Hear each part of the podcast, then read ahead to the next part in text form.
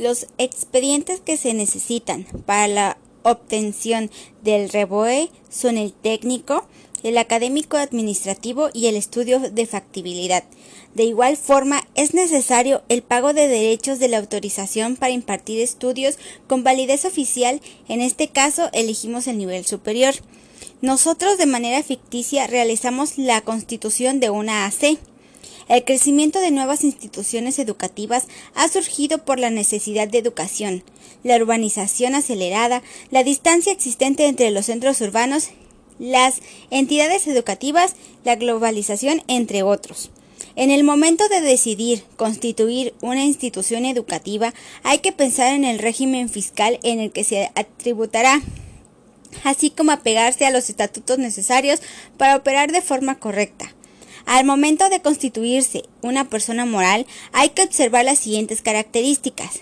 Por ejemplo, se necesita solicitar la autorización de uso de denominación o razón social ante la Secretaría de Economía, seleccionar el régimen jurídico fiscal, definir objeto social, reunir la información de socios, accionistas o asociados, definir la integración del capital social, la administración y la forma de vigilancia.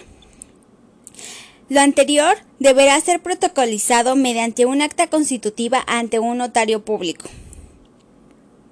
Después de haber atendido los puntos anteriores para la constitución de una institución educativa, hay que observar las siguientes opciones a las que se pueden apegar las instituciones en el ámbito fiscal. El régimen fiscal que normalmente opta ese tipo de instituciones es el de personas morales con fines no lucrativos.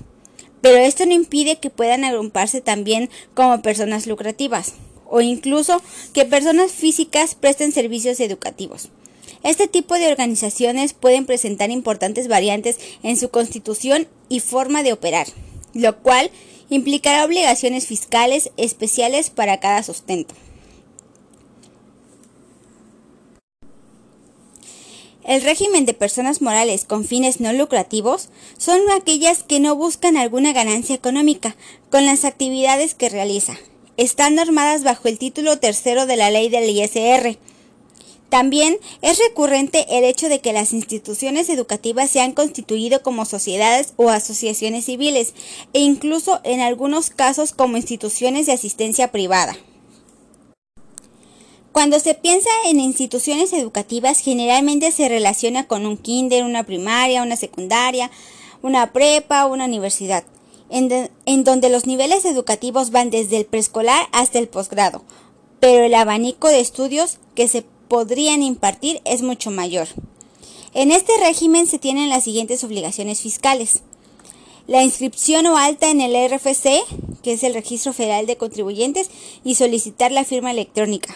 Para expedir comprobantes fiscales como el CFDI, llevar la contabilidad electrónica de acuerdo al Código Fiscal de la Federación y su reglamento, en sistemas electrónicos que tengan la capacidad de generar un XML.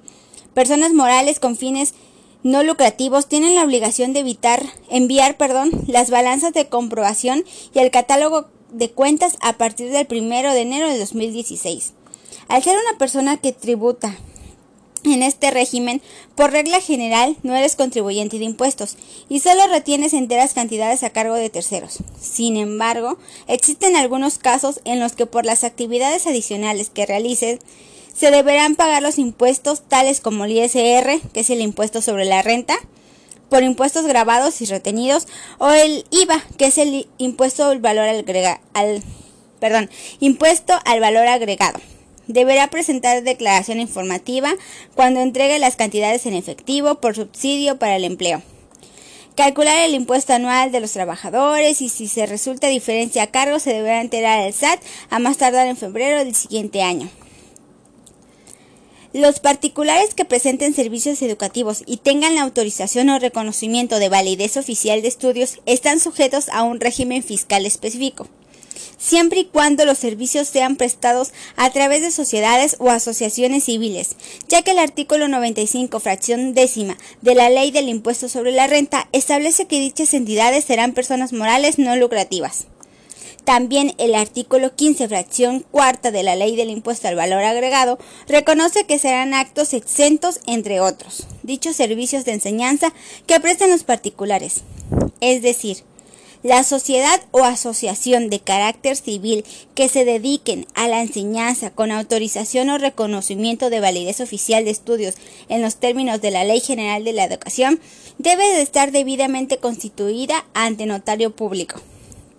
Como se ha visto previamente, la, la, obtención de la autorización del REBOE dependerá del tipo de educación impartida y de las disposiciones legales correspondientes. Si una institución no tiene reboe, es como si jamás hubieras estudiado.